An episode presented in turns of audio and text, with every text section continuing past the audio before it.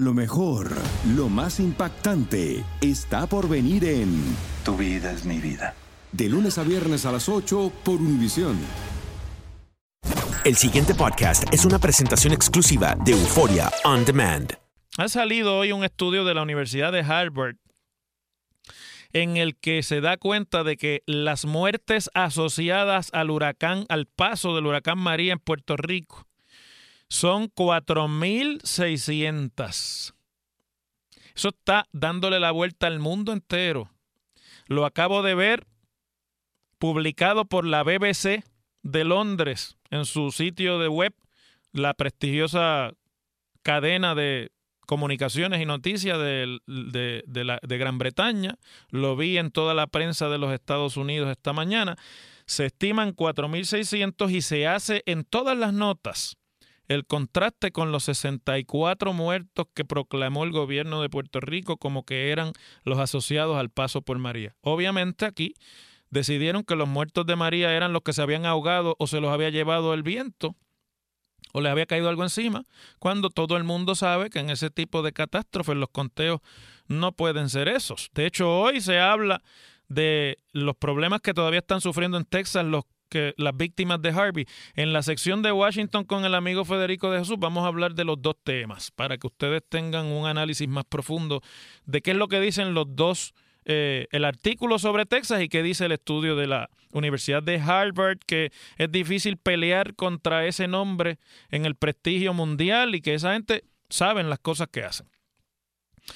Bueno, se da hoy cuenta en la prensa de que esta mañana se reunieron en la fortaleza el presidente de la Comisión de Asuntos Energéticos del Senado, el senador Larry Selhammer, el presidente de la comisión que atiende también el proyecto sobre la privatización de la Autoridad de Energía Eléctrica en la Cámara, Víctor Párez, eh, el presidente del Senado, Tomás Rivera Chats, y el gobernador Ricardo Rosselló para discutir los pormenores del proyecto que el gobernador presentó a la legislatura para vender, vender la Autoridad de Energía Eléctrica, vender la generación, la parte que genera electricidad, vender esa, esa función de la autoridad y conceder mediante una especie de alianza público-privada la transmisión y distribución de la electricidad en Puerto Rico. Ustedes saben que el proyecto fue aprobado en la Cámara de Representantes y que al pasar al Senado,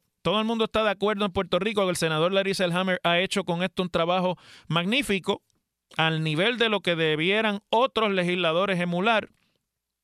Y no hay duda, yo que fui su compañero en el Senado de Puerto Rico por cuatro años, él entonces era el portavoz del PNP, portavoz de la minoría. Pues Larry es una persona de mucha capacidad, sobre todo en este tema, es ingeniero.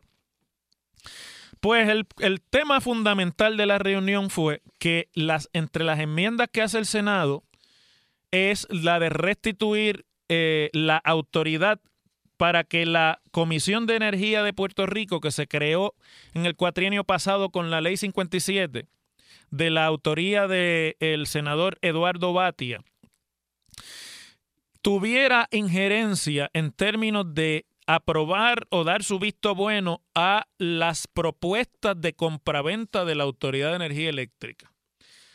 Eh, en resumen, Selhammer había creado una certificación para que la Comisión de Energía de Puerto Rico otorgara una otorgara esa certificación a toda propuesta de cesión o venta de algún activo de la autoridad para que la transacción pudiera completarse. Es decir, que hasta que la comisión no diera esa certificación, no se podía continuar con el procedimiento de venta. Y eso es un poder de veto, básicamente, sobre cualquier transacción. El gobierno de Puerto Rico y el gobernador Rosselló ha estado vehementemente opuesto a, esa, a ese poder porque ellos argumentan que eso va a dificultar el conseguir novios para la autoridad en el mercado. No va a haber nadie interesado porque los requisitos se pudiesen eh, elevar de tal forma que haga imposible la, la compleción o que se complete cualquier transacción de compraventa. Se anuncia hoy que se mantiene el certificado que tiene que dar la comisión y que donde eso era un asunto de, de mayor diferencia, pero ha prevalecido la posición del Senado y que se va a mantener que la Comisión de Energía de Puerto Rico tiene que velar estrictamente porque ese contrato preliminar cumpla totalmente con la política pública energética y con el marco de regulaciones para que no haya ambigüedad en cualquier transacción.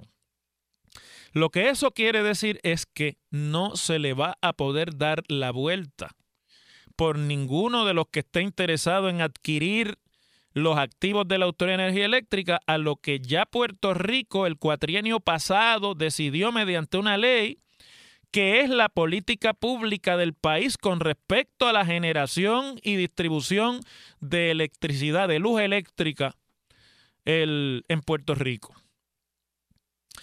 Yo creo que eso es bueno, me parece que es una conquista del Senado de Puerto Rico en este proceso y creo que hay que mantener esa vigilancia porque en Puerto Rico tenemos la mala costumbre de creernos, de sustituir la idea de que todo lo público que funciona mal va a funcionar mejor cuando sea privado y que hay que entregárselo todo a los privados. Pero este es el monopolio de la electricidad esto no se está vendiendo aquí una compañía de teléfonos celulares o no se está vendiendo aquí una, una cadena de supermercados, ¿verdad? Donde la competencia en el mercado es alta y donde la competencia puede regular muchos de los abusos que normalmente se pueden cometer. En el caso de un monopolio, por más cortapisas que se ponga, lo que se está vendiendo es un monopolio eléctrico. Y tal y como van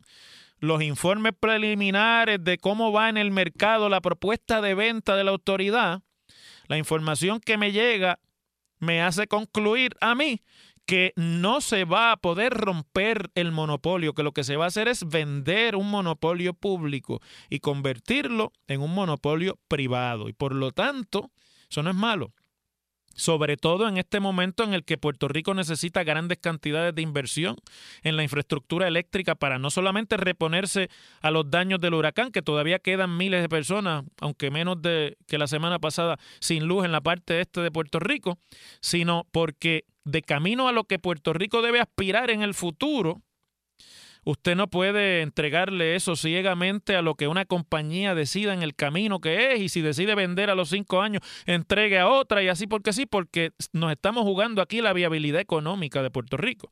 Yo favorezco la venta en principio, pero no favorezco el que esto sea a la gallinita ciega tiene que haber un control y esa comisión existe para que el pueblo de Puerto Rico pueda, mediante regulación, mantener parte de ese control. Lo que sí es que tampoco se le da un cheque en blanco ni una carta blanca a esta comisión, que también me parece adecuado porque usted tampoco puede permitir que la Comisión de Energía se convierta en el organismo donde vayan a pelear los intereses de uno y el otro lado y tranque el bolo. Y entonces no se pueda seguir adelante.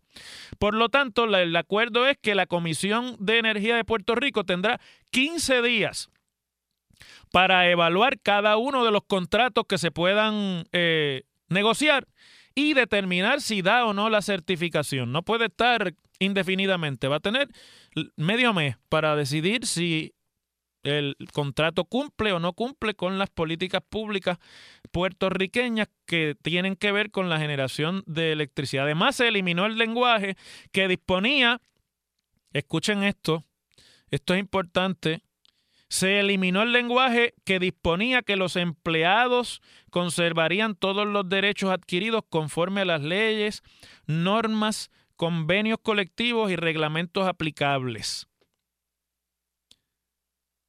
Se había eliminado, pero ahora se ha decidido que hay que restituirlo. Obviamente aquí eh, se juega políticamente el PNP mucho porque los empleados de la Autoridad de Energía Eléctrica son muchos, están organizados políticamente y son de los activistas políticos de los dos partidos más marcadiablo que existen en la estructura gubernamental de Puerto Rico. Es decir, esta es una agencia que está altamente organizada desde el punto de vista político partidista y el cargarse a los empleados y a sus derechos adquiridos, pues iba a tener un efecto. eso obviamente va a tener un efecto directo sobre la cantidad de novios que le van a aparecer a la autoridad en el mercado porque esto siempre es el asunto al que se reduce fundamentalmente cualquier privatización.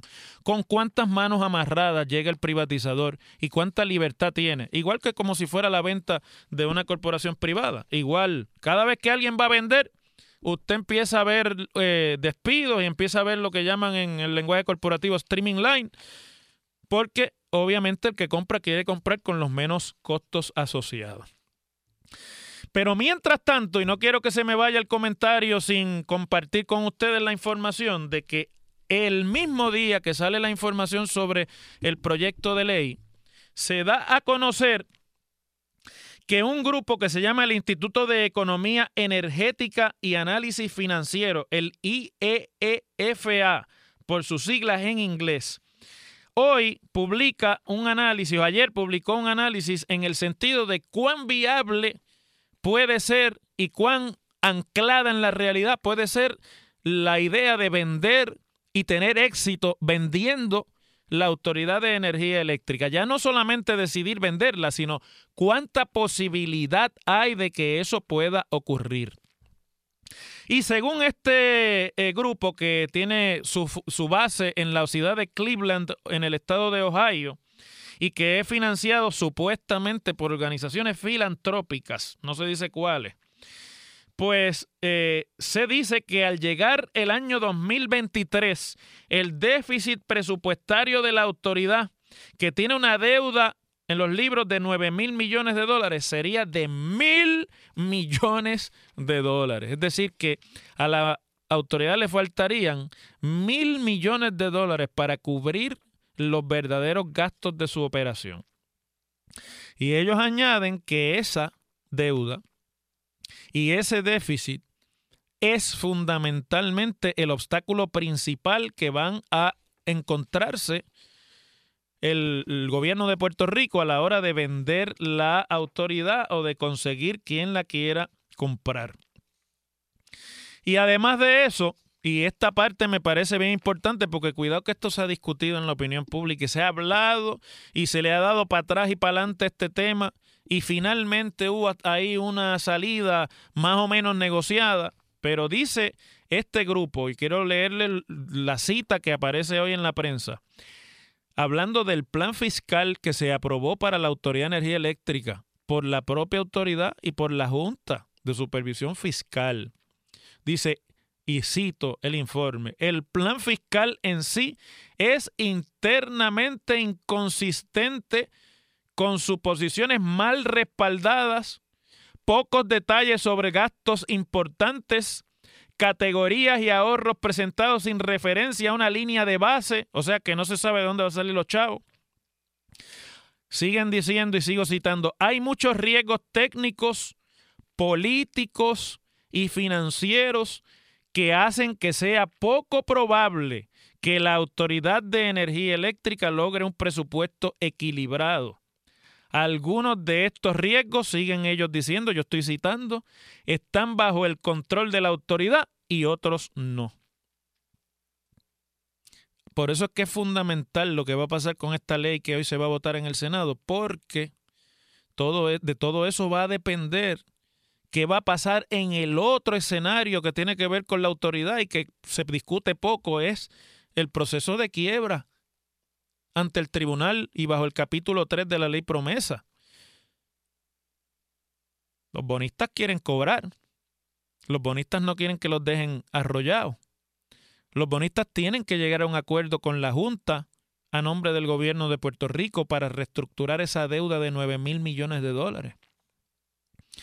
Pero ese proceso va a ser determinante particularmente para cualquiera que pueda estar interesado en la compra de la autoridad. Fíjense lo que dice este informe. Los riesgos más grandes, según el informe, apuntan a que los clientes de la autoridad, y ahora voy a citar nuevamente, se vean obligados a pagar algunos de los 9.200 millones en deuda heredada. El riesgo de que la ayuda federal presupuestada para la reconstrucción después de los huracanes no se materialice completamente que ya sabemos que ha habido muchas tranquillas para eso, y de que el combustible y los costos de la energía comprados sean más altos de lo esperado. El petróleo está empezando a bajar, pero ya ustedes saben que ha tenido alzas en estos meses y ese es un precio volátil mientras se dependa del petróleo.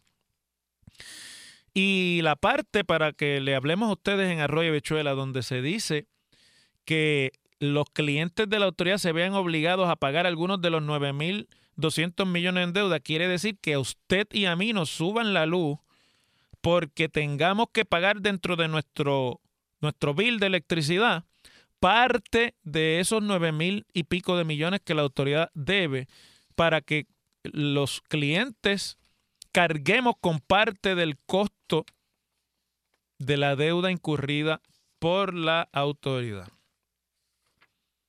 Nada, mis amigos, que el que pensaba que esto se va a vender de camino a las próximas elecciones, quítese esa idea de la mente. Que falta largo y tendido si es que finalmente se logra vender la autoridad. Las cosas como son.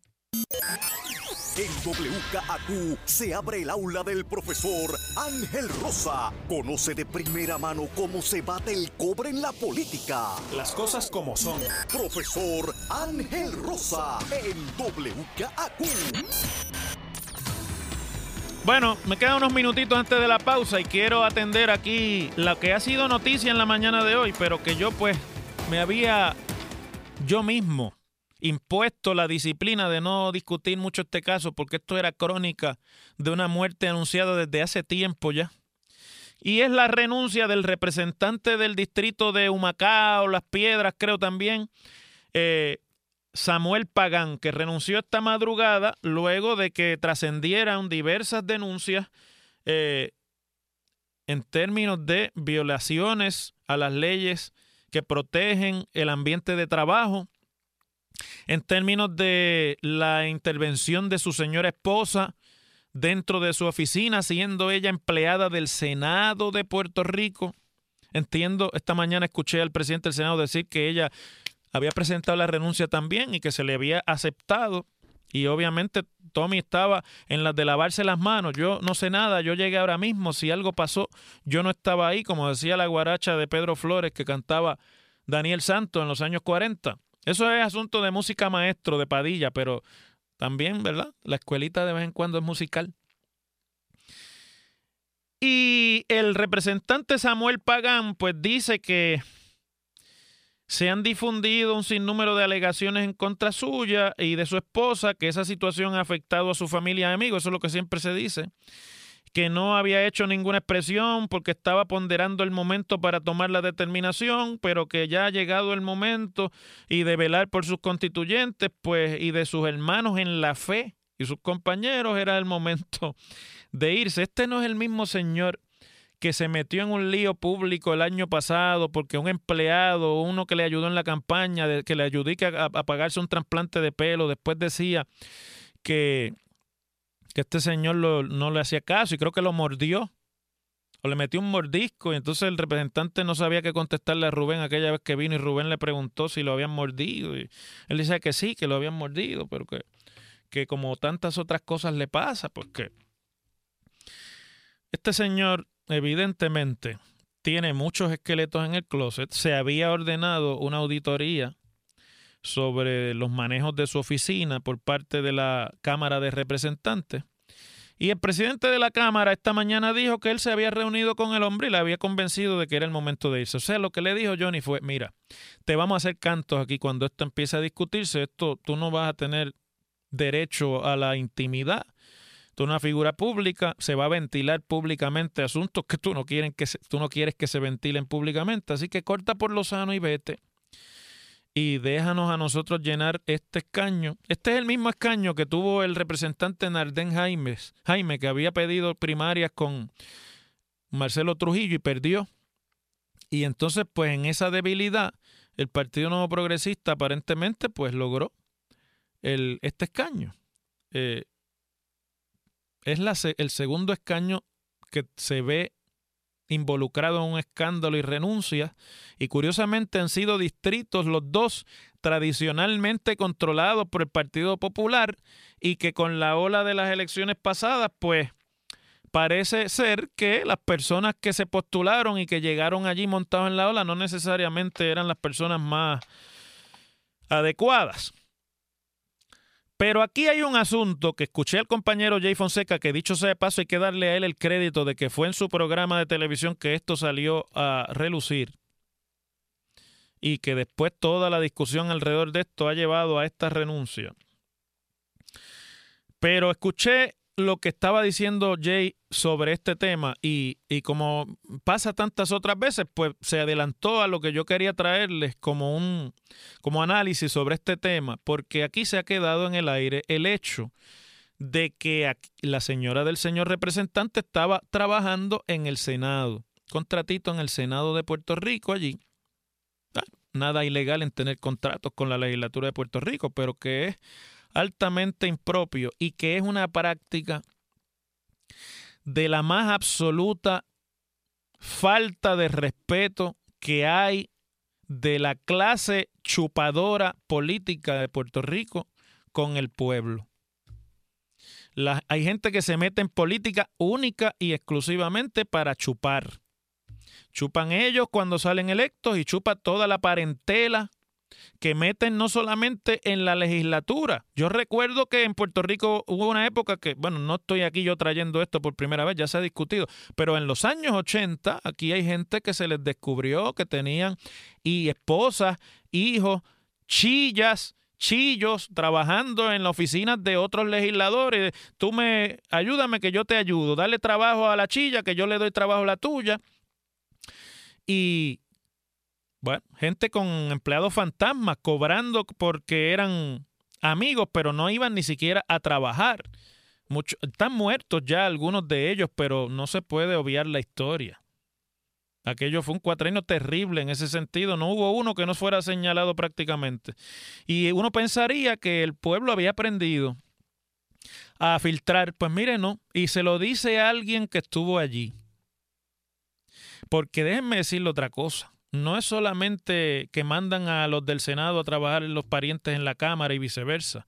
Hay otros que los ponen a trabajar en las agencias del Ejecutivo. Y cuando usted menos se lo, se lo imagina, aparece la esposa de uno de ellos trabajando en una agencia eh, o cobrando un contrato en una de las agencias del Ejecutivo. Y no es que eso sea ilegal, no lo es. Pero evidentemente, por méritos no es. Porque habría que pasar el sedazo por mucha otra gente para llegar a donde ellos. es porque son los parientes. Cuando yo estuve en el, y yo puedo hablar de esto con autoridad, porque cuando yo estuve en el Senado me cuidé mucho de que nadie que estuviera vinculado personalmente a mí pudiera usufructuar de ninguna forma la injerencia o la influencia que yo como senador hubiese tenido.